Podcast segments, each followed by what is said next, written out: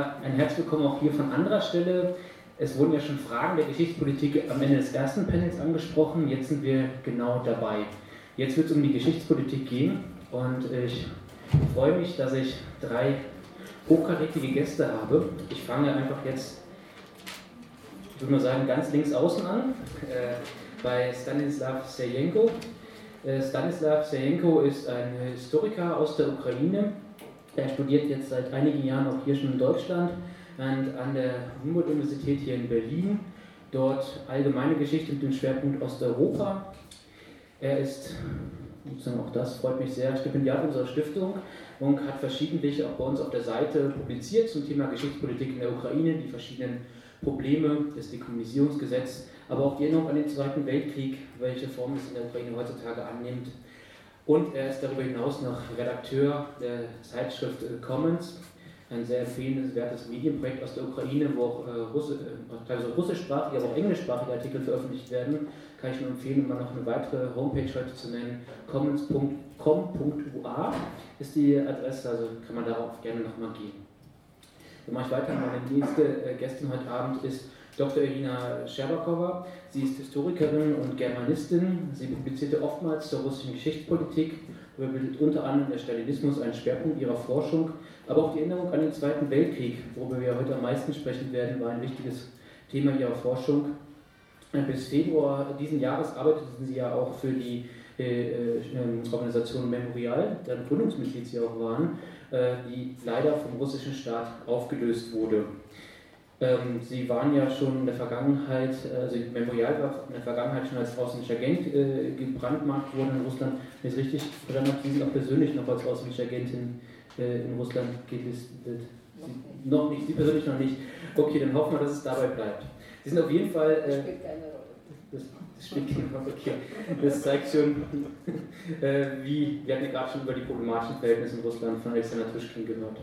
Sie ist des Weiteren Mitglied des Hohen der Gedenkstätte Buchenwald in Weimar, der Aktion Sühnezeichen, Friedensdienste äh, und wurde eben auch schon 2005 wurden, hatten sie die Ehre, das äh, Verdienstkreuz der Bundesrepublik Deutschland verliehen zu haben. Und ich freue mich deshalb sehr, dass Sie heute Abend hier bei uns sind. Zu meiner Rechten sitzt äh, nun Gerd Wiegel. Ähm, Maxi Schneider war eigentlich angekündigt, sie musste leider gesundheitsmäßig kurzfristig absagen. Umso mehr freue ich, dass Sie heute bei uns sind, äh, Herr Wiegel. Äh, Gerd Wiegel ist Politikwissenschaftler, Referent für Rechtsextremismus und Antifaschismus bei der Bundestagsfraktion der Linken hier in Berlin. Er arbeitet seit Jahren, deshalb schon zur Rechten äh, ähm, in Deutschland und veröffentlicht eben dazu auch regelmäßig. Ein Schwerpunkt ist dabei auch unter anderem die Geschichtspolitik der Rechten in Deutschland, aber auch darüber hinaus muss ich glaube, gerade der Vernichtungskrieg in Osteuropa ist ja ein, ein Themenfeld, die du mitverfolgst. Deshalb danke ich Ihnen allen, dass Sie heute Abend hier sind. Mein Name ist Fabian Wisotzki, ich bin Referent für Ost- und Mittelosteuropa der Rosa-Luxemburg-Stiftung, äh, von der Ausbildung auch Historiker. Deshalb habe ich die Freude, heute Abend das Panel hier zu moderieren. Diesmal würde ich anders anfangen. Ich glaube, die Thematik, warum sie von brennender Aktualität für uns ist, ist deutlich mit der Begründung Putins für den, äh, äh für den Angriffskrieg auf die Ukraine, dass sozusagen jetzt die Entnazifizierung der Ukraine betrieben werden müsste und es eine Kontinuität zum Sieg im Zweiten Weltkrieg 1945 gibt, macht das Thema einfach sehr aktuell. Deshalb würde ich jetzt auch anfangen mit der Frage an Sie, Frau Scherbakova, dass Sie einmal kurz schildern könnten, äh, welche Rolle eigentlich in der russischen Gesellschaft und russischen Politik die Erinnerung an den Zweiten Weltkrieg, an den Sieg äh, eingenommen hat, welche Rolle der Tag des Sieges im politischen System in Russland gespielt hat oder gerade jetzt in Zeiten des Krieges nochmal umso mehr spielt. Äh, erstmal danke, danke für die Einladung und äh, es ist natürlich schwer darüber zu sprechen, weil äh, wir ja schon seit ich weiß nicht, ne, so die letzten Monate ununterbrochen über den Krieg sprechen. Das ist zum einen und zum anderen ist das natürlich eine ganz lange Geschichte. Äh, äh, und ich glaube, Sie wissen wir, wenigstens wahrscheinlich die Anwesenden und so, also gut die Entwicklung, aber vielleicht zur Erinnerung ein bisschen, ein paar Worte. Ähm, äh, diese dieser, ähm, ähm, äh, die Erinnerung an, an, den Krieg und zwar den großen Vaterländischen Krieg, weil das ist eine Zäsur zwischen dem, und das war schon immer, das ist schon immer gewesen seit der stalinischen äh, Zeit, also der Zweite Weltkrieg und der große Vaterländische Krieg. Und das wollte man natürlich mit Absicht zerreißen, weil man den Hitler-Stalin-Pakt nicht anerkennen wollte. Ja, und das war sozusagen einer der ganz wichtigen Wundepunkte in dieser, in dieser Erinnerung, in dieser Aufnahme. Und deshalb begann auch zum Teil Perestroika es war einer der wichtigsten Probleme in der Perestroika-Zeit. Also sozusagen dieses, ähm, äh, die Geschichte des Hitler-Stalin-Pakts. Und die erste Ausstellung, die Memorial gemacht hat nach seiner Gründung, und das war 1989, das war die Ausstellung über Hitler-Stalin-Pakt, weil das war ja die Grundlage für die baltischen Republiken, also für die Befreiung von baltischen Republiken und äh, auch Westukraine, die Frage der Westukraine, Katyn natürlich, äh, das hat auch für Memorial eine, immer eine ganz große Rolle gespielt und ein Teil unserer Forschung immer gewesen. Also jetzt sind wir ja schon so weit, dass ähm, vor allem was äh, Katyn-Geschichte äh, anbetrifft. Und Sie wissen, es geht ja nicht nur um Katyn, es geht eigentlich, es waren ja drei Orte, wo die polnischen Offiziere erschossen worden sind. Und das ist mm, und ähm, ähm, das waren über 20.000 und äh, in diesen 30 Jahren sind, äh, glaube ich, jetzt ähm, na, alle, fast alle namentlich erfasst äh, von uns. Und auch in der Bücherform herausgegeben. Aber interessanterweise, und das ist ein Beispiel, wie man mit der Erinnerung umgeht, mm, obwohl die Denkmäler stehen an den Orten, also zwei Orten, ein Ort ist in der Ukraine, in Starobilsk, zwei in Russland, ähm, ähm, da stehen die Denkmäler, es ist anerkannt worden, aber das geht, es ist die ganze Zeit erst davon die Rede, dass man, dass es doch angeblich wahrscheinlich doch die Deutschen waren. Und dass man diese also Denkmäler wieder also fast abreißen muss. Also das ist ja nur Beispiel.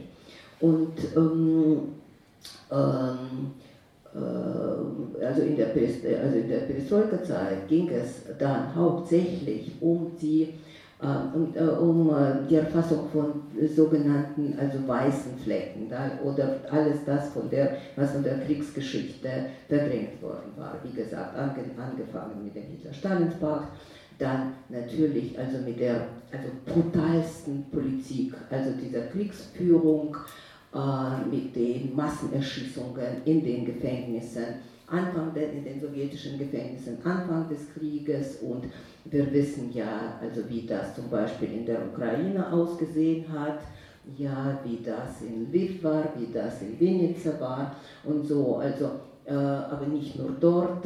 Äh, es ging natürlich um die sowjetischen Kriegsgefangenen, wie man mit denen umge umgegangen ist. Es ging um die Zwangsarbeitergeschichte, die war eine völlig verdrängte Geschichte. Also noch 89 erinnerte sich fast keiner. Es gab ja nur ein einziges Buch, man müsste sich vorstellen, also dreieinhalb Millionen Zivilisten nach, nach Deutschland verschleppt und eigentlich es gibt, gab ein einziges Erinnerungsbuch ähm, über ihre Geschichte. All das war und vieles andere mehr natürlich. Ähm, äh, äh, ähm, ja, ähm, äh, und Gulag ganz wichtig, Gulag im Krieg, äh, die, die Repressalien, ja, Deportation der, so, der Völker in der Sowjetunion äh, Union auch unter dem Vorwand der Kollaboration, also mit den ähm, sozusagen, also mit den Faschisten und vieles, vieles mehr. Also sozusagen, also es wurde eine Aufarbeitungsgeschichte, in die Memorial sehr stark involviert war.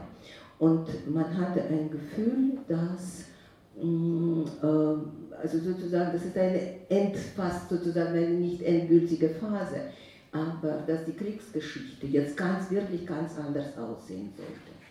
Und natürlich konnte man das vor 30 Jahren gar nicht. Und seit der Zeit weil, war Memorial und äh, viele Mitarbeiter in verschiedenen, in diesen verschiedenen Projekten immer involviert, sei es wie gesagt die Zwangsarbeitergeschichte und ähm, und, äh, aber langsam, ähm, äh, und das war ja so, also die Forschung ging in diesen Jahren irgendwie doch in die Richtung der Erfassung von vielen von diesen weißen Flecken. Und wenn wir die Literaturliste anschauen, dann das ist absolut feststellbar, auch was Dissertationen anbetrifft und so einerseits. Und andererseits, seit 1995 äh, äh, kam, und äh, es ist ja auch klar warum, äh, wenn Sie sich erinnern, was im Dezember 1994 94 begann, das war der Tschetschenische Krieg. Und mit dem Tschetschenischen Krieg kam es, was, ähm, was eigentlich verheerende Folgen hatte, also für, für Russland, begann man langsam erstmal, aber doch wieder, also die Geschichte des äh, Vaterländischen Krieges zu missbrauchen. Das war vielleicht nicht am Anfang so bemerkbar, aber wir merkten das sehr schnell, vor, vor, vor allem in Memorien. Und wir merkten das sogar von den Kriegsberichten, wie die, die ausgesehen haben, in Grozny zum Beispiel, dass man das ständig irgendwie den Stalingrad einstellte. Und, mm, und da gab es die erste seit der Perestroika-Zeit wieder eine Militärparade in, in, in, Moskau und ein Zhukov-Denkmal, äh, also vor dem Roten, also vor dem Roten Platz. Und der war völlig in einem sozusagen alten sowjetischen monumentalen Stil. Und da waren die Anfänge. Aber sozusagen gelassen, es ging weiter mit den Publikationen, Archiv, äh, trotz allem Archivforschung, ähm, ähm, äh, Befassung also mit, den, ähm, äh, mit der Zwangsarbeitergeschichte und so bis zum Putin-Machtseintritt. Wo, also wie wir wissen, vieles uns ziemlich schnell, also für uns war das von Anfang an sehr deutlich für Memoria, begann sich zu ändern, vieles zu ändern.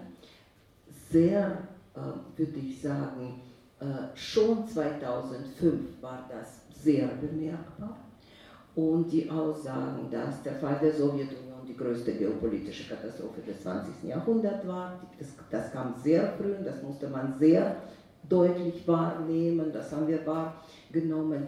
Und als dann die staatliche, und das sind meine letzten drei oder vier Sätze, weil wir ja alles wissen, was nachher kam, seitdem äh, diesem, äh, dieser völlige Wende von jeglichen demokratischen Zukunftsvorstellungen, wo die nicht entstandene, aber sozusagen im Keim ähm, äh, sich gebildeten demokratische Institutionen immer geschwächt wurden und dann zu den Attrappen wurden, wie Justizsystem, Wahlen, äh, und vieles, was ähm, zu den sozusagen zur Demokratie, wo, die NGOs so wie Memorial also immer mit, äh, so mit, mit der verschärften Gesetzgebung rechnen müssen, etc. etc.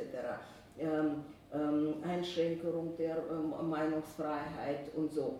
Also da war es klar, dass äh, sozusagen eine neue Ideologie, die sich natürlich noch nicht so sehr als Ideologie, sondern als erstmal als die Richtung sich äh, anbahnte, aus Patriotizmus, nationalen Stolz, ähm, äh, äh, Rolle des starken Staates, eines starken Führers ähm, äh, entstehen sollte. Und ähm, als ein, und der Krieg, ja, woraus sollte man ja stolz sein im 20. Jahrhundert? Ja? Vor allem angesichts dessen, äh, wohin sich auch, womit sich Memoria ständig ähm, beschäftigt äh, hat. Und das waren ja der Massenterror, politische Repressalien ähm, ja, und ähm, also der, das einzige sozusagen Ereignis war der Sieg im großen Vaterländischen und das war schon in den Brezhnev-Zeiten mehr oder weniger ein Kleister, also mit dem man versuchte, sozusagen alle sowjetischen Menschen zu vereinen, weil die kommunistische Ideologie nicht mehr funktionierte. Und, äh, äh, ja, und aus diesem sozusagen, äh, aber da, das ist, das war ja nicht so, das gab einige Elemente aus der Brezhnev-Zeit, aber sehr, aber es war ja doch anders. Äh, erstens, vieles war anders. Erstens war, wurde Stalin Bild zu dem Symbol.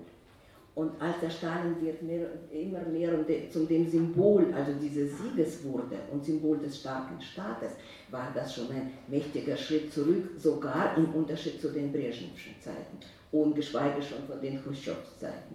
Ja, also sozusagen, weil die Formel, die ich in der Schule schon lernte nach dem 20. Parteitag war, also eigentlich das sowjetische Volk hat den Hitlerfaschismus besiegt. Ja, sozusagen alle zusammen. Und jetzt plötzlich war, wurde das mehr und mehr so, dass es das russische Volk war. Und, ähm, und es wurde immer mehr, so, es ging immer mehr in diese Richtung. Und dann natürlich, also ist es ja klar, was, welche Vorstellungen vom Staat, also mit dem Stalinbild, äh, eigentlich verbunden sind. Das, ist, das war ja auch absolut klar. Und, mm, und dann äh, äh, wurde immer mehr und mehr und mehr aus dieser Kriegsgeschichte keine Geschichte mehr, sondern eine Ikone.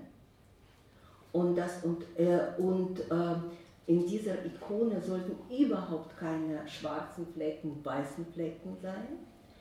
Und äh, noch etwas, ähm, sie wurde ja ähm, mh, äh, äh, absolut, würde ich sagen, missbraucht ähm, ähm, und das spielt eine ganz große Rolle jetzt natürlich und eine ganz schreckliche.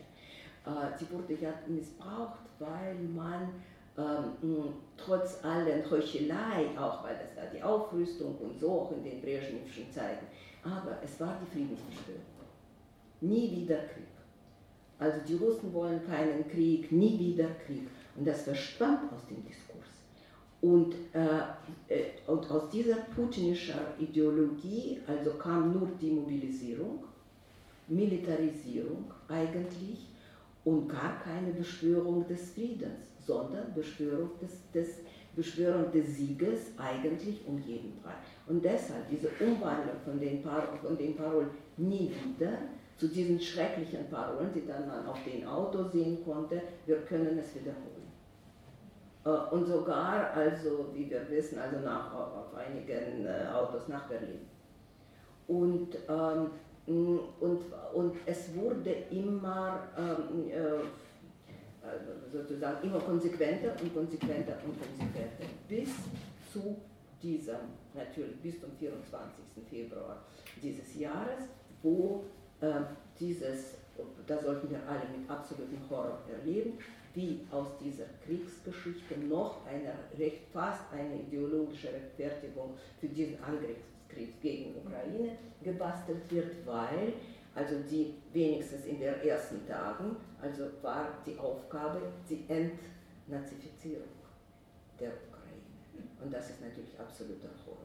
Und mein letzter Satz ist, das ist für mich persönlich, also diese Tage sind schrecklich, weil ich bin eigentlich mit diesem, mein, mein Vater ist mit 19 Jahren Kriegsinvalide geworden und ich bin also sozusagen unter seinen Freunden aufgewachsen. Und für sie war dieser 9. Mai der einzige Tag, also eigentlich der mit wirklicher, tragischer Erinnerung überhaupt, also es waren keine sowjetischen Feiertage natürlich, die man äh, hat. Und, und dieser schreckliche Missbrauch, also dieser Erinnerung, und dieses Blutes eigentlich von Millionen von Menschen. Und was morgen passieren wird in Russland, ist eine absolute Katastrophe in jeder Hinsicht. Moralische, politische und es spielt keine Rolle, was er sagen wird. Also natürlich, das sind ja Horrorerwartungen, was da verkündet werden soll, aber es, es, es ist ja schon alles passiert eigentlich. Was kann noch mehr gesagt werden? Und das ist, und das ist eine Tragödie und eine Katastrophe und ich glaube, der Preis zu einer Erinnerung äh, an, an, die echte Tragödie, äh, an ähm, die wahre Geschichte dieses Krieges, also für Russland, wird ein, wenn es überhaupt sozusagen in den absehbaren Zeiten passieren kann, also wird ein sehr früher sein. Es tut mir leid, dass ich zu lange gesprochen habe. Alles gut.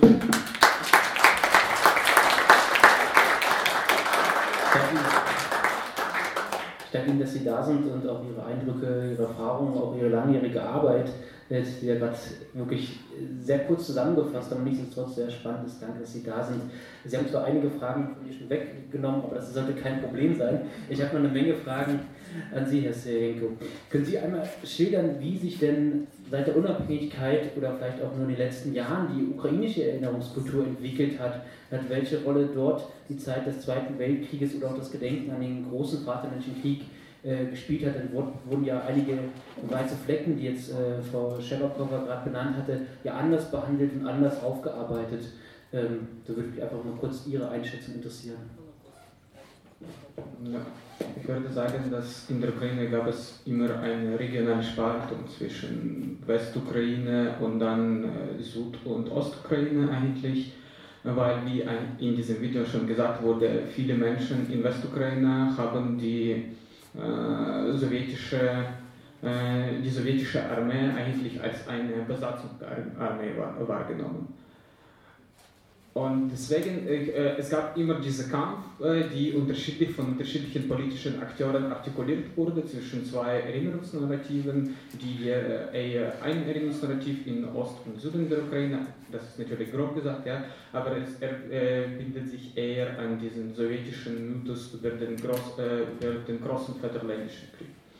Und dann in Westukraine werden dann OUN und UPA, äh, ukrainische aufständische Armee, als Helden wahrgenommen, interpretiert und verehrt.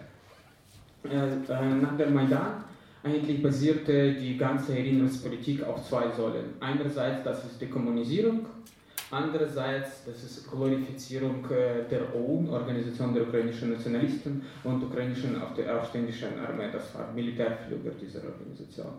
Und die Kommunisierung äh, umfasste nicht nur die, äh, im Umbenennen der Straßennamen, äh, oder ja, Abbauen äh, der Denkmäler oder sowas, sondern auch äh, den Versuch, sowjetische Begriffe und Feiertage abzuschaffen. So äh, trat Vetrovic, äh, der Leit, äh, damals Leiter der Institut für nationale Erinnerung für eine komplette Abschaffung den, er, äh, den 1., äh, 9. und auch äh, Mai und auch 8. März. Das waren äh, nach seinem Bild eigentlich irgendwelche sowjetische Feiertage, die nichts mit, mit der Ukraine zu tun haben. So.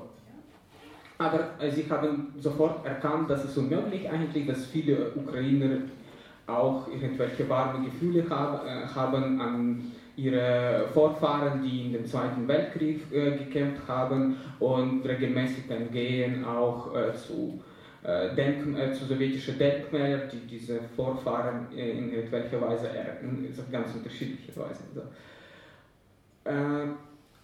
und eigentlich dieser Politik verschärfte Konflikt sowohl innerhalb der Ukraine als auch mit Nachbarn der Ukraine, zum Beispiel mit Polen.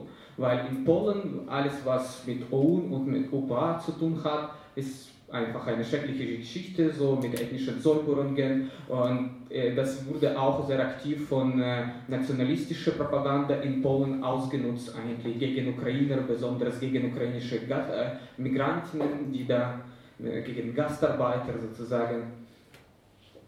Ja. Und, aber als, Krieg, als dieser Krieg begann, eigentlich verschwand, äh, verschwunden äh, alle diese Elemente. So, UNUPA wird nie erwähnt in öffentlichen Diskurs, so von offiziellen Menschen. Natürlich, es gibt unterschiedliche Aktivisten, die das weiter benutzen, aber offizielle Vertreter des ukrainischen Staates, nein. Und die Bilder, die Geschichtsbilder, an welche heute Zelensky oder Diener des Volkes, die regierende Partei, appelliert, das sind eigentlich dieselben Bilder, an welche äh, Putin appelliert. Ja, die Bilder äh, des Zweiten Weltkrieges, eigentlich Sieges über den, äh, über, über den Nazismus. Und wir werden genau angucken, zum Beispiel so, zum Beispiel offiziell, offiziell in der Ukraine wird Putins Russland als ein rassistisches Regime bezeichnet. So. Rassismus ist ein Begriff, der wurde, seine Ursprünge sind nicht ganz klar, aber das ist gebastelt aus zwei Wörtern, aus Faschismus und Rascha. Russland. Und offiziell äh, wird das äh, Russland genannt, äh, diese Ideologie wird genannt als eine neue Form der, des Nationalsozialismus sozusagen, des, äh, des narzisstischen, der narzisstischen Ideologie. dieser Krieg nennt Zelensky und auch viele andere äh, offizielle Vertreter des, äh, des Staates als Vaterländischer Krieg. So, dieser Begriff kehrt zurück eigentlich, obwohl er schon mehr als acht Jahre so verbannt wurde eigentlich aus dem öffentlichen Diskurs. Dann Zelensky äh, äh, zieht auch äh, klare Parallelen zwischen dem Schicksal, dem Schicksal der Juden in den Zweiten Weltkrieg und der Ukraine. Er sagt eigentlich offen, dass äh, was Putin heute macht, das ist ein Genozid äh, äh, an ukrainischer Bevölkerung. Wenn wir andere Seite angucken, eigentlich Putins Seite, dann Putin sagt eigentlich, dass die Ukraine hat einen Genozid begangen gegen Bevölkerung in Donbass. Und das ist eigentlich, sie, die ukrainische Seite dreht, sehr klug, würde ich sagen, dreht äh, die Geschichtsbilder, die Putin mobilisiert, um und benutzt das gegen ihn so, und gegen Kreml. Sie versucht damit auch nicht nur so Ukrainer ansprechen, sondern auch äh, die Menschen in Belarus und in Russland. Dennoch muss man auch sagen, ich, äh, dass äh, so genau in den letzten Wochen hat diese Tendenz ein bisschen äh, verändert, weil, äh, geändert, weil ja, viele Ukrainer haben verstanden, dass Russen eigentlich unterstützen diesen Krieg passiv, aber viele Russen unterstützen diesen Krieg. Und das ist das Schrecklichste eigentlich. Und äh, dann dieser Mythos funktioniert nicht so gut. Und äh, äh, deswegen, kann man heute sprechen über eine neue Welle der Dekommunisierung und Derussifizierung. Das ist auch wichtig so, weil viele Straßen werden heute in der Ukraine umbenannt. Straßen, die die Namen irgendwelcher russischen Städten oder russische Poeten, Dichter äh, Schriftsteller getragen haben. Sie werden umbenannt in unterschiedliche andere Namen. Aber hier muss man auch eine Anmerkung machen. Sie werden umbenannt von unterschiedlichen, äh, mit unterschiedlichen Zwecken eigentlich. Wenn äh, diese Spalten, die ich schon angesprochen habe, zwischen Ostukraine und Südukraine und Westukraine, existiert weiter eigentlich, obwohl in den Medien wir werden sehen nur äh, eine Darstellung des Ukraine, äh, der Ukraine als eine einheitliche Nation, die gegen den Feind kämpft. Aber in der Tat, äh, die meisten Umbenennungen oder äh, Abschaffung der Denkmäler finden in der Westukraine statt und nicht in der Ostukraine. Und auch wenn sie dann stattfinden, werden sie oft auch von äh, unterschiedlichen nationalistischen äh, und rechtsradikalen Gruppen betrieben. So. Aber auch wenn das wird von staatlichen, äh, von, äh, staatlichen städtische Behörden betrieben. Dann die neuen Namen, die, äh, die gewählt wurden, sie haben nichts zu tun mit dieser nationalistischen Mythologie. Das ist, sind entweder irgendwelche neutrale Namen oder Namen, die mit heutiger Geschichte zu tun haben, zum Beispiel. Ja. Moskau-Straße wird dann in Butsche-Straße umbenannt, um dann diese Tragödie zu symbolisieren und in, in eine Verankerung in, in der Stadtraum zu geben. So. Danke für den Einblick in die ukrainische Geschichtspolitik. Ich mache jetzt einmal kurz den Sprung nochmal rüber, denn wir müssen ja auch über die deutsche Geschichtspolitik reden. Es wäre komisch, wenn wir das ausklammern würden, wenn wir über den Zweiten Weltkrieg reden und nicht über die Geschichtspolitik im Land der Täter reden. Äh, Gerd Wiegel, meine Frage wäre eigentlich, ähm, welchen Stellenwert Erinnerung an den Vernichtungskrieg Deutschlands im Osten eingenommen hat in der Geschichtspolitik der letzten Jahre Vielleicht auch mit einem kurzen Ausblick. Wir hatten ja schon äh, bei Frau Scherbakowa angesprochen, den Hitler-Stalin-Pakt, der eine ganz besondere Rolle auch, auch äh, in der russischen Erinnerungskultur spielt, aber auch in der europäischen Erinnerungskultur ja auch eine Rolle spielt. Da würde mich einfach sozusagen ein kurzer Input interessieren. Ja, vielen Dank für die äh, Einladung und äh, die Möglichkeit, hier in dieser Diskussion teilzunehmen. Ähm, was man, glaube ich, gut sehen kann, ist, dass Geschichtspolitik auf ganz unterschiedliche Art und Weise gemacht werden kann. Deutschland macht auch Geschichtspolitik, aber eben anders als etwa in der Ukraine oder in Russland heute Geschichtspolitik gemacht wird, was sich natürlich sozusagen daraus erklärt, dass Deutschland als Täternation des Zweiten Weltkrieges einen anderen Umgang mit dieser Geschichte haben muss, weil es sozusagen von außen sehr stark beobachtet wird, wie es mit dieser Geschichte umgeht.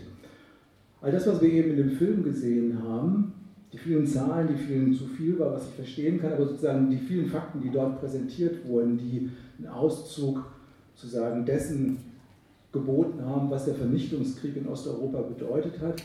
All das spielte mindestens in Westdeutschland 50 Jahre lang mehr oder weniger keine Rolle im öffentlichen Bewusstsein. Das war etwas, was nicht thematisiert wurde oder weitgehend dethematisiert wurde, beziehungsweise dann erst in sehr kontrovers und strittig geführten öffentlichen geschichtspolitischen Debatten in die Öffentlichkeit getragen worden ist.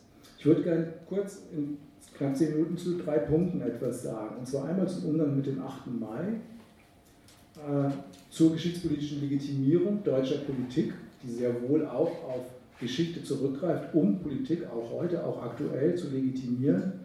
Und etwas zum, ich habe es mal moralischer Antifaschismus im antitotalitären Gewand genannt, zur aktuellen Veränderung geschichtspolitischen Selbstverständnisses in Deutschland, aber auch in EU-Europa. In der DDR war, glaube ich, der 8. Mai in den ersten zwei Jahrzehnten und dann nochmal 1985 ein sagen, offizieller Gedenktag.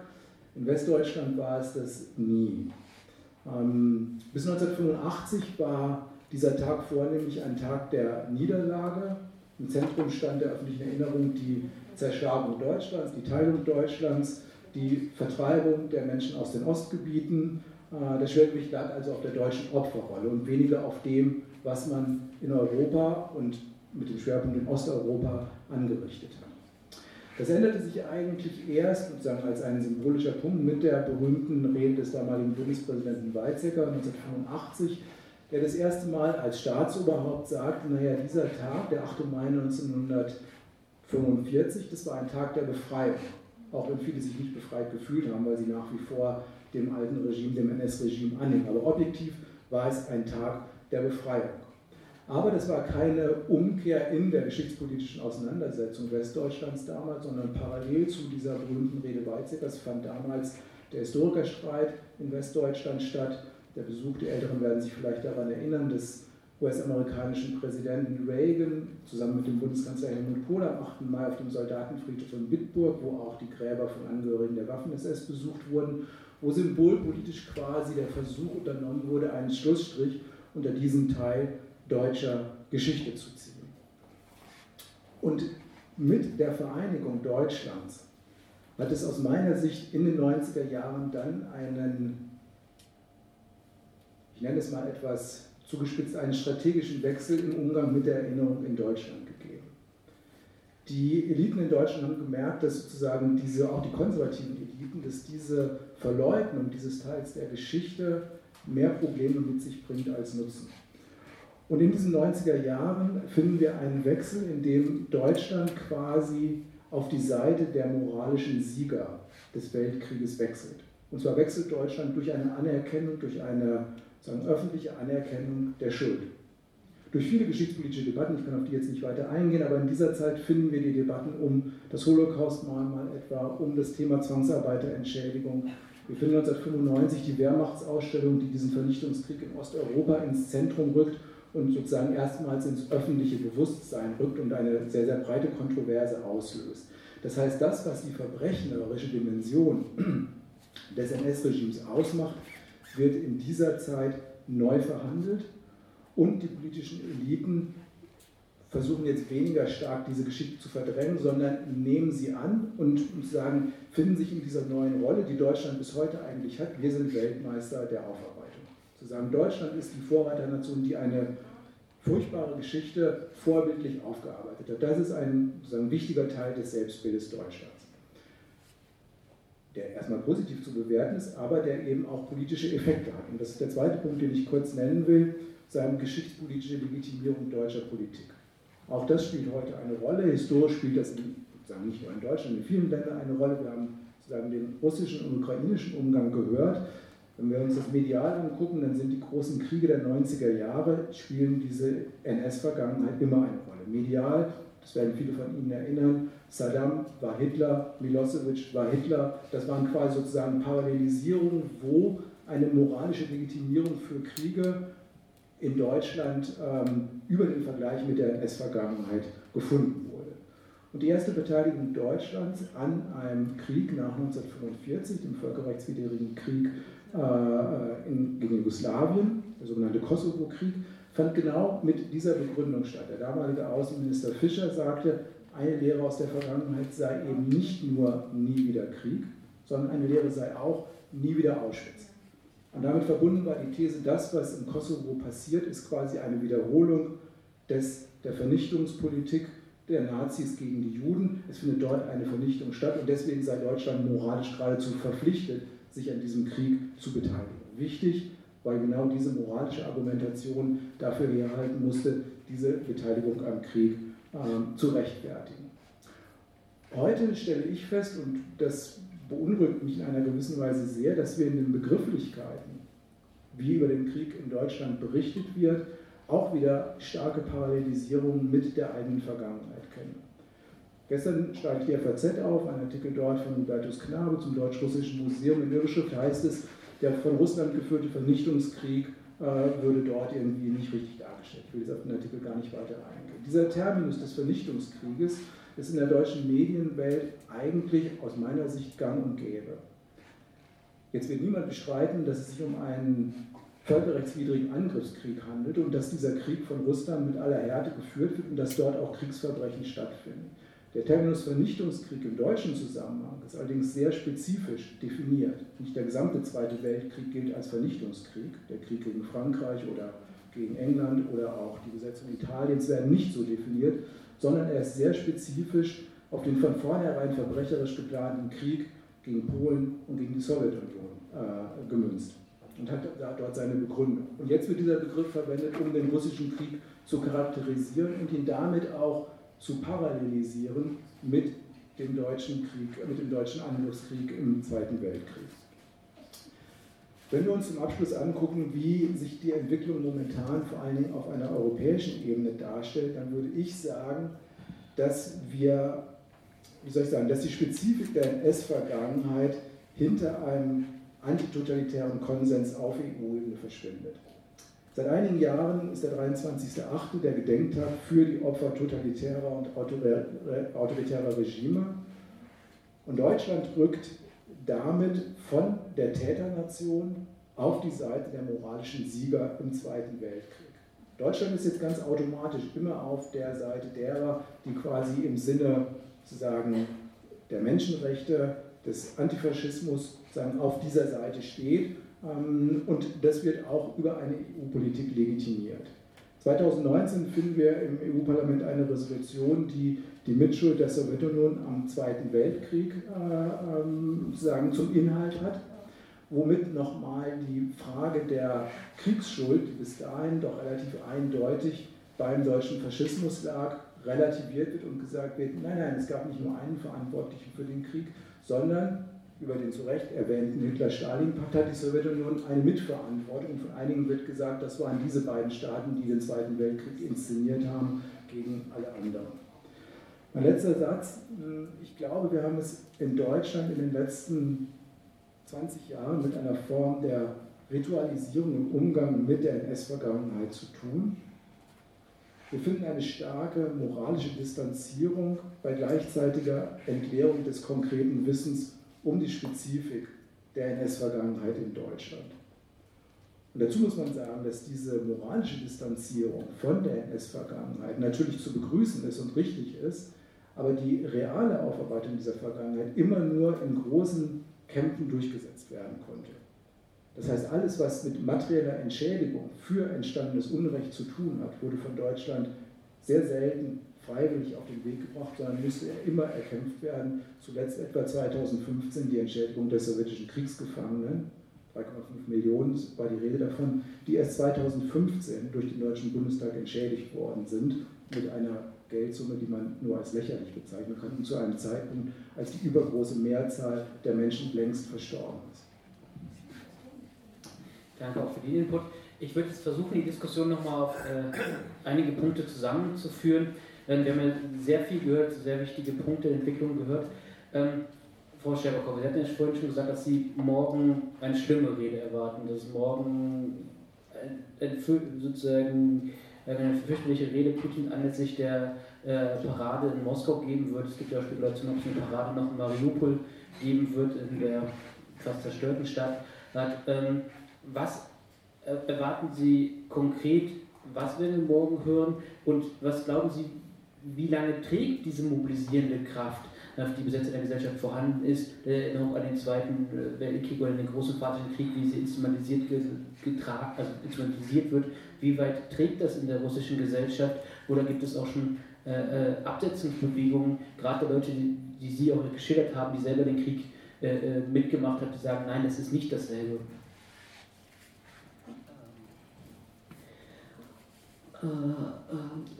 ich glaube, erstens glaube ich nicht, dass die russische Gesellschaft wirklich mobilisiert ist. Äh, das ist jetzt, das sieht nicht so aus wie nach 2014, also mit der Annexierung von Krim, wo man wirklich ein Gefühl hatte, dass, also das sozusagen, also dass das die Menschen beflügelt und vereint in Russland. Also man hatte wirklich sozusagen, also patriotische und nicht, nicht patriotische, nationale Gefühle endlich Krim, also wieder russisch. Äh, Sevastopol sozusagen als auch ähm, ein wichtiger, also symbolischer Ort und so weiter und so fort. Das ist das, äh, das, das sieht das heute nicht, nicht so aus. Aber was geschaffen worden ist in all ähm, ähm, äh, äh, diesen sozusagen Jahren, äh, äh, vor allem nach 2014. Das ist ähm, ein Bild von Ukraine als ein feindliches Landes. Und ich würde ja sagen, dass ja, das kann man, also diese Begrifflichkeit Vernichtungskrieg und so, das ist, also sozusagen muss man ja vielleicht vorsichtig damit umgehen. Aber was Propaganda in Russland gemacht hat, in all diesen Jahren. Also das war eigentlich in der Richtung eines Vernichtungskrieges in der Ukraine. Man kann, also man kann einiges kann man sozusagen durchführen, anderes verbalisieren. Und, und verbrecherisch war schon diese Verbalisierung. Also sozusagen, also ein Bild, und es ging ja auch, wie soll man sagen, anders als es ähm, äh, sozusagen diesen kommunistischen Zeiten war. Also es gibt ja die Guten und die Schlechten. Ja, es gibt die guten Proletarien und die schlechten Kapitalisten und so. Es wurde immer in die Richtung, gut, er vielleicht dann äh, Donbass, Donetsk, ähm, Lugansk, aber da sind ja sozusagen die Russen, die dort, äh, also die dort betroffen worden sind. Das sind die Russen, das sind die russisch Sprechende, gegen die man dort sozusagen wütet, ja, was übrigens eine Lüge war. Äh, äh, und ähm, dort würde der, also dieser Krieg nicht so entflammen, äh, wenn Russland, also deine Truppe nicht da, also absolut eingeführt hat, was man im Westen gar nicht sehen wollte, ehrlich gesagt. Und ich glaube, erst jetzt wird es für, für viele klar, was das wirklich, was das wirklich war. Aber das Bild der, wenn Sie mal die russischen Talkshow in diesen Jahren eigentlich mitgesehen werden, also das ist ja, das ist ja nicht vergleichbar mit der sogenannten sowjetischen ähm, Ideologie und Völkerschulfreund. Das war eine reine Hetze.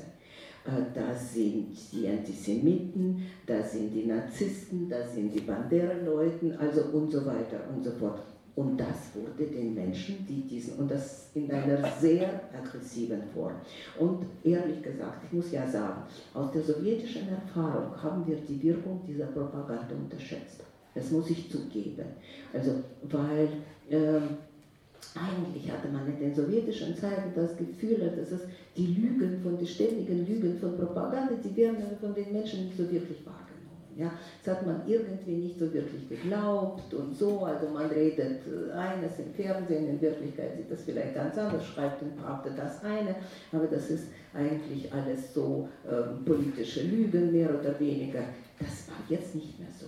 Das war ja so massiv äh, äh, und so skandalös und so menschenfeindlich, dass es eine Wirkung hatte auf die Menschen in vielerlei Hinsicht. Und man hat die Menschen also eigentlich dazu vorbereitet, dass dieser Krieg möglich ist und dass die Ukraine voll von Nazis ist, äh, äh, die man dann wirklich entnazifizieren muss. Und es gab schreckliche, und wenn dieser Krieg ja äh, wirklich, also, äh, also natürlich als Angriffskrieg mit den Elementen übrigens des Vernichtungskrieges, mit den Elementen, nicht das Vernichten, mit Elementen auch des Genozids, was die ukrainischen Menschenrechtler sagen, mit Elementen. Weil, wenn man, wenn man mir Bucha äh, anschauen, weil es wirklich äh, äh, in diesen Fernsehsendungen, in den Beiträgen in den Reden um die Entukrainisierung ging. Und zwar auf eine ganz schreckliche Weise, die man fürchterliche Parallelen entstanden sind. Deshalb, deshalb sind das ganz gefährliche Erscheinungen. Und was morgen gesagt wird, also ich glaube, es wird keine lange Rede sein. Äh, Putin wird allein stehen, wie wir wissen, nicht mal Kasachen kommen, also nicht mal Kirgisen kommen, geschweige schon nicht mal Lukaschenka kommen. Das ist ja schon überhaupt äh, irgendwie ähm, äh, aus welchen Gründen wohl ist das äh, unklar, aber sozusagen, also er steht dort erstens ganz alleine äh, und äh, er wird natürlich sagen, dass ähm, äh, Russland bis zu Ende kämpfen wird, also bis zum Sieg, hat immer gesiegt in allen Kriegen und war immer von den Feinden umringt und musste, also ich glaube, das wird es, also das wird das, was, äh, was wir hören werden. Und äh, wann die Ernüchterung, und ich glaube, also ich weiß nicht, es ist ein großer Streit jetzt in Russland, wie viele Anhänger, wie viele glühende Anhänger, wie viele Kritiker äh, es sind, wie viele Anpasser es sind. Es ist wirklich sehr schwer, ähm, es ist eine, ein Kampf zwischen den Soziologen und Politologen äh, und äh, Menschenrechtlern, äh, was eigentlich diese Umfragen in einer Diktatur zeigen sollten. Also wie offen können die Menschen reden, wenn man solche Gesetze ähm, seit dem Anfang des Krieges eingeführt wird, schon dass, dass der Wort der Krieg nicht gebraucht werden kann, sondern es soll die Ukraine, der Krieg soll, als, äh, man nennt ihn Sonderoperation. Ja? Äh, und ähm, äh, die Menschen haben Angst, natürlich. Und ich glaube, dass Angst, Anpassung und die wollen wegschauen. Die wollen wegschauen und das ist eine, würde ich mal sagen, in dieser Horrorsituation ist eine sehr bequemte Möglichkeit, also äh, äh, einfach nicht wahrzunehmen, was einfach versuchen nicht wahrzunehmen, was dort passiert. Das ist, hm, das wird, wie ich schon gesagt habe, und hat schon, also ganz verheerende moralische Folgen. Also auch natürlich wirtschaftliche und politische, die sind ja schon da für die Menschen in Russland da. Geschweige schon natürlich, was hm, äh, die ähm, äh, was man der Ukraine antut. Und ich wollte noch was sagen, wir haben etwas sehr Wichtiges hm, nicht gesagt. Also das war jetzt ähm, äh, von, zu den weißen Flecken, äh, gehörte völlige Verschweigung vom Holocaust. Und da, ähm, in, ähm, in den sowjetischen Zeiten. Verdrängung, Verschweigung, es waren alle sowjetische Menschen, es waren keine, also sozusagen, man machte keine Unterschiede, also wir sind alle Opfer, was natürlich äh, äh, mit einer antisemitischen Politik verbunden war. Und jetzt dreht man, also und das ist ja eine, wie soll man sagen, das ist jetzt eine Verhöhlung dieser ganzen Geschichte, weil man spekuliert ja darauf. Eigentlich kommt das alles, äh, diese Verdrängungsgeschichte, die kommt auch in den sowjetischen, äh, aus den sowjetischen Zeiten. Also dieser staatliche Antisemitismus, das überall in der Sowjetunion präsent war und auch in der Ukraine, missbraucht man jetzt natürlich, um zu sagen, ja, die waren schon immer antisemitisch. Ja, also ungefähr so. Und äh, vielleicht der letzte Satz, worüber wir reden sollen, was Deutschland anbetrifft. Das ist dieses noch aus diesem Krieg, aus, aus diesen Vorstellungen äh, ähm, äh, kommende äh, Gesch Geschichte, gegen die ich die ganze Zeit und sehr viele haben natürlich immer da, dagegen geredet. Also bis zu diesem Krieg, wo es wahr geworden ist, dass äh, man diesen Krieg äh, äh, der, diesen Zweiten Weltkrieg nicht als der Krieg, als der russische Krieg, sondern natürlich der Krieg wirklich, also äh, auch der ukrainische Krieg betrachtet werden sollte. Und äh, äh, ähm, ähm, was auch in diesem Film richtig gezeigt worden war. Und noch etwas. Und dann, das sind ja alles so parallele Prozesse. Und dann wollte man ja auch Ukraine nicht als ein wirklich souveränes, selbstständiges Land wahrnehmen. Egal was man offen sagte, sozusagen im Grunde hatte man so ein Gefühl, ja Russland ja, aber irgendwie Ukraine, was soll das eigentlich sein als ein selbstständiges Land? Und daraus und, äh, und da muss man wirklich Lehren ziehen, weil das schlägt jetzt natürlich, das hat das natürlich sehr hart zurückgeschlagen.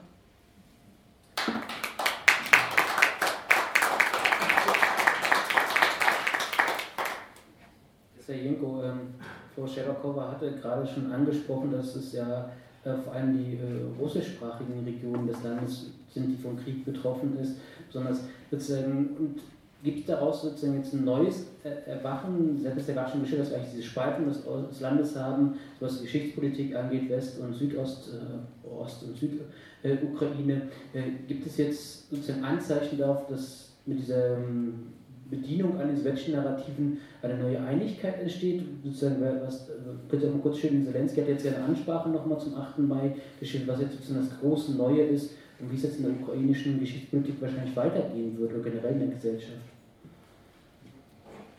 Ja, ich würde sagen, dass Zelensky vermeidet einfach diese Widersprüche anzusprechen überhaupt, ja. Äh, und das, was sie machen, ja, sie, äh, sie äh, der Narrativ, welches sie aufbauen, ist eine vereinende Narrativ. Aber er ignoriert einfach die Unterschiede, die wirklich existieren und sie sind nicht verschwunden. Und um das alles irgendwie zu klären, braucht man eine Aufarbeitung. Aber am meisten werden die Seiten als Feinden wahrgenommen, eigentlich noch früher wenn du einfach diese nationalistische Erinnerungspolitik nach dem Maidan kritisiert hast, äh, äh, wurdest du direkt als ein Kreml-Agent äh, gestempelt eigentlich.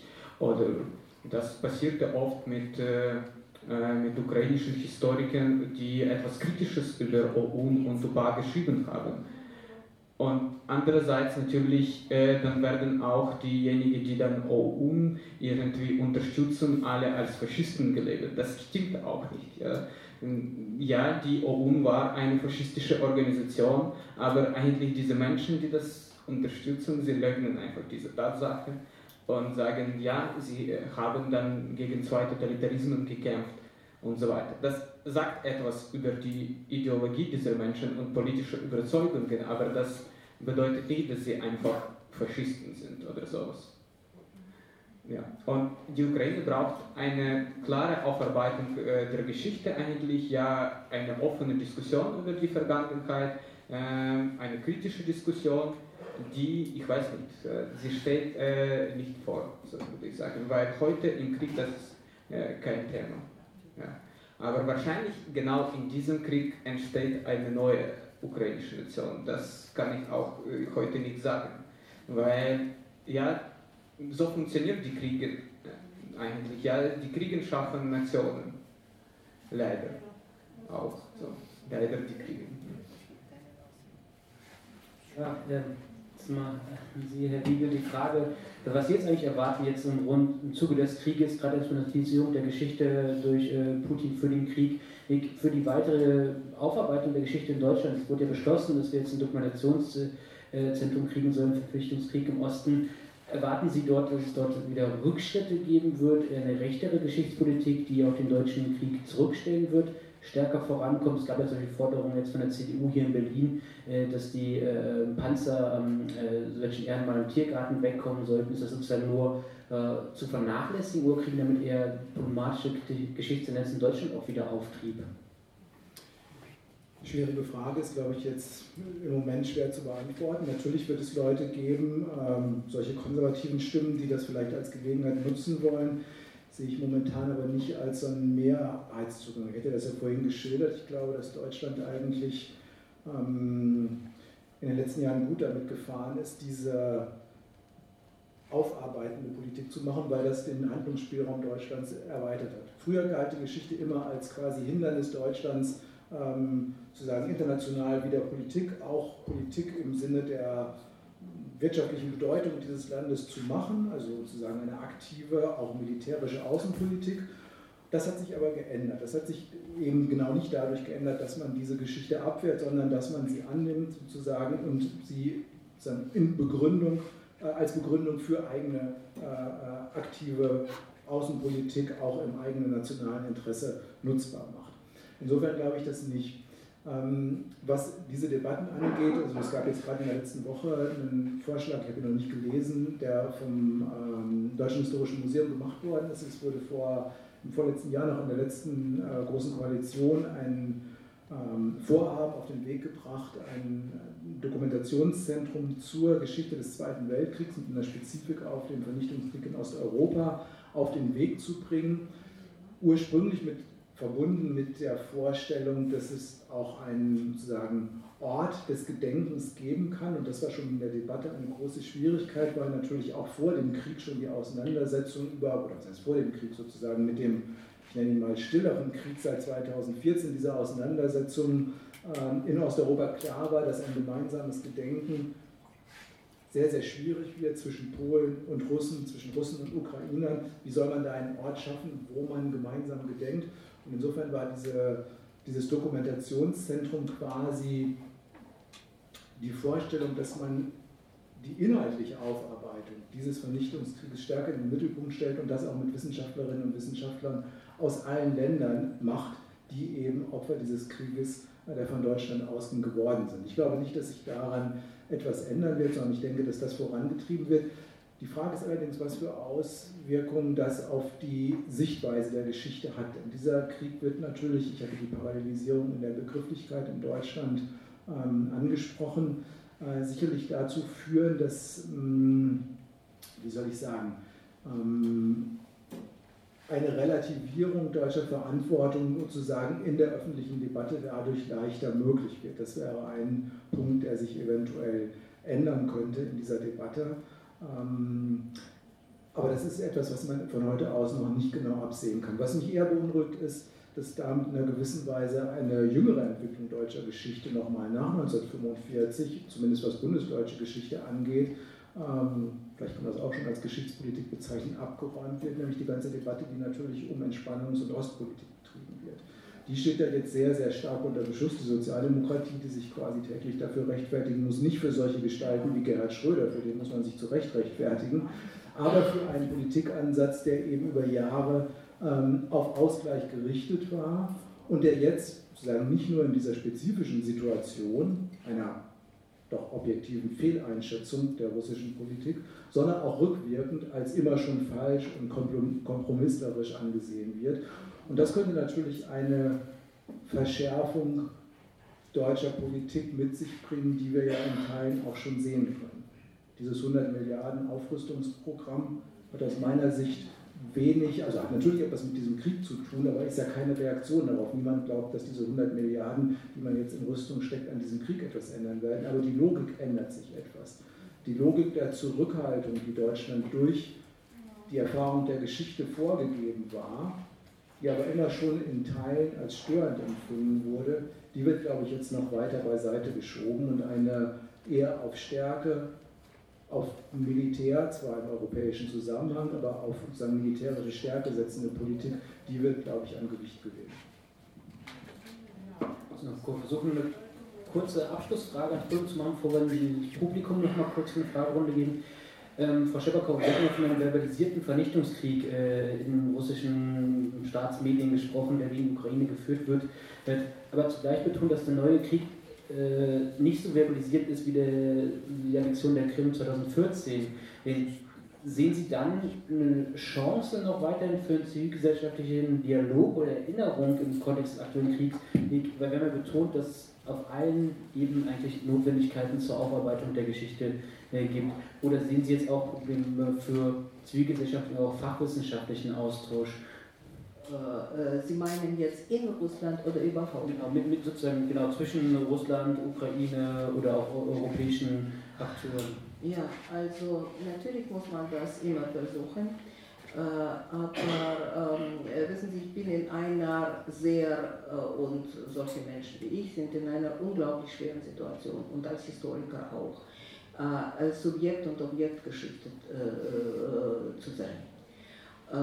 Und ich glaube, das wird ähm, oft auch hier, äh, obwohl ähm, eigentlich ich sehe, dass es auch ähnlich in Deutschland und nicht nur in Deutschland wahrgenommen wird. Ähm, ähm, ähm, äh, ich bewundere, ähm, ich bewundere meinen ukrainischen ähm, Kollegen für seinen, würde ich sagen, ausgewogenen Ton und seine äh, Fähigkeit, sozusagen das alles anzusehen. Für uns ist das ungemein. Ich war immer ein Mensch, der äh, absolutes Dialogs und ähm, des Verstehens und ich hoffe, ich bleibe das. Aber wir sind in einer absolut akuten Situation. Das muss man ja verstehen. Wir sind hilflos. Ja. Äh, wir können, es gehen Menschen auf die Straße, die werden sofort verhaftet. Also sind schon Tausende verhaftet worden und bestraft worden. Es sind unglaubliche Gesetze eingeführt worden, also wie für jedes Wort, das man als, eine, als ein Fake News, also was die ähm, äh, Handlung der, der, russischen Armee und sonstiges kann man also fast für zehn Jahre ins Gefängnis landen. Und ähm, das macht natürlich Protest, auch das macht diese 10 oder 15 ähm, Prozent also der Bevölkerung, die gegen sind. Also völlig äh, äh, sozusagen äh, unfähig jetzt also groß zu, groß zu handeln. Wann das möglich sein wird, also wissen wir nicht. Deshalb ist das eine ganz tragische Situation. Aber es ist dies und deshalb ist es schwer. Und ich hoffe sehr und ich bin absolut dafür, dass man natürlich das alles sagt. Also da, und das haben wir auch immer gesagt. Es ist eine Geschichte, die ist nie schwarz-weiß. Die ist sehr kompliziert. Also es gibt wirklich äh, ähm, Verschiebungen in der Auffassung von Obao. Es gibt Verdrängungen, was Antisemitismus anbetrifft. Die werden übrigens sofort missbraucht. Das muss man ja auch wissen. Alles, was, für, alles, was vertuscht wird, also auch von, von diesem Krieg, was in den, ähm, äh, was, äh, in den baltischen Ländern passiert ist also die Kollaborationsgeschichte, also in der ähm, äh, Besatzungszeit und so, ähm, wenn das sozusagen vertuscht wird, es wurde das sofort von unserer, also von der russischen Seite, von der russischen Seite missbraucht, also sofort.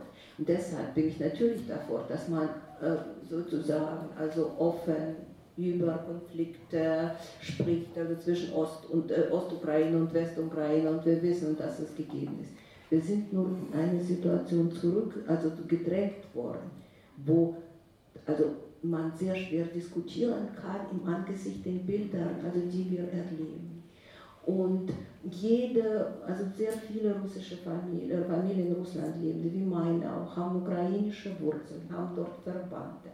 Also die Eltern oder Großeltern, die dort geboren sind. Das ist eine äh, und dass die Menschen das und dass viele, und viele verdrängen das. Und das ist eine unglaubliche, unglaubliche auch Tragödie, die natürlich sozusagen diese Möglichkeit nicht gibt, also jetzt mit einem klaren Kopf und im Ab mit Abstand zu diskutieren ähm, über Aufarbeitungsgeschichte. Leider, leider. Und für Historiker ist das natürlich, und die Historiker ist das natürlich eine Tragödie. Und ich kann nur sehr hoffen, dass äh, äh, solche Menschen wie mein Kollege es dann dazu kommen werden, dass wirklich sozusagen auf, aufarbeiten. Äh, und es wird eine Menge Arbeit sein, auch und das wünsche ich sehr, dass Ukraine in diesem Krieg gewinnt.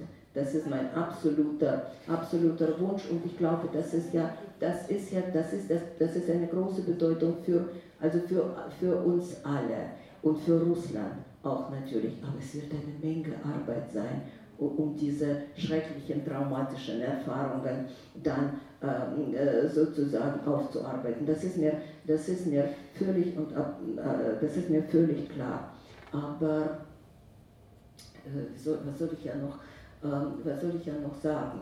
Ähm, ähm, manche Diskussionen äh, über die, die, Friedenspolitik, über ähm, äh, sozusagen also Verstärkung der Kriegspartei, also die in Deutschland geführt wird, finde ich auch ach, würde ich sagen, also es wird einfach naiv zum Teil, also wenn man bessere Worte so sagen und, schein, und scheinheilig, weil die ganze Sicherheitsordnung ist, also, nach, also nach dem, äh, äh, also nach 45 ist absolut auf den Kopf gestellt. Und wir wissen nicht, wie sie wieder geschaffen, was, wie, wie sie wie sie wieder äh, geschaffen wird.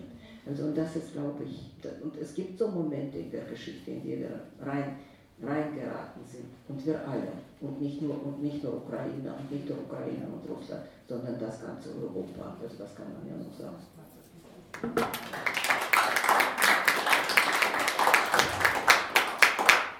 Herr Sergenko, Sie hatten vorhin gesagt, dass es in der Ukraine einen Begriff des Rassismus gibt. So eine Mischung aus Faschismus und Waschen.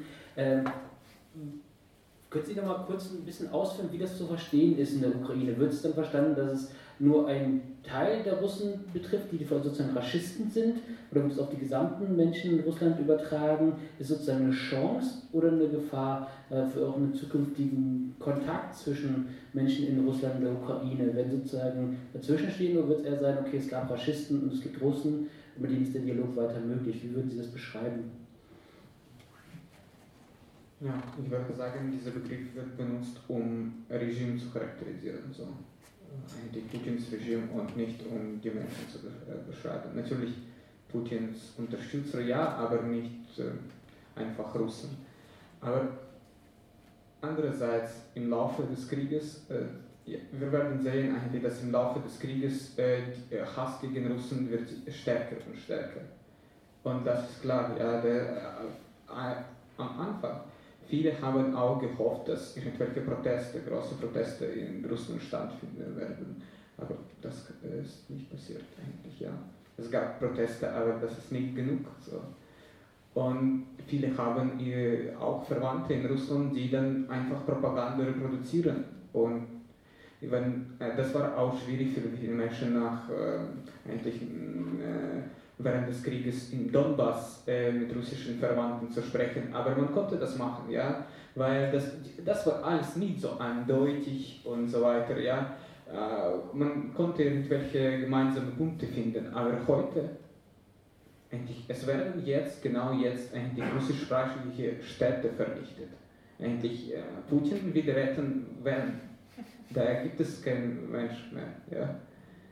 Endlich Donbass äh, wird einfach jetzt genau, wir sprechen, ja, in dieser Zeit wird einfach vernichtet.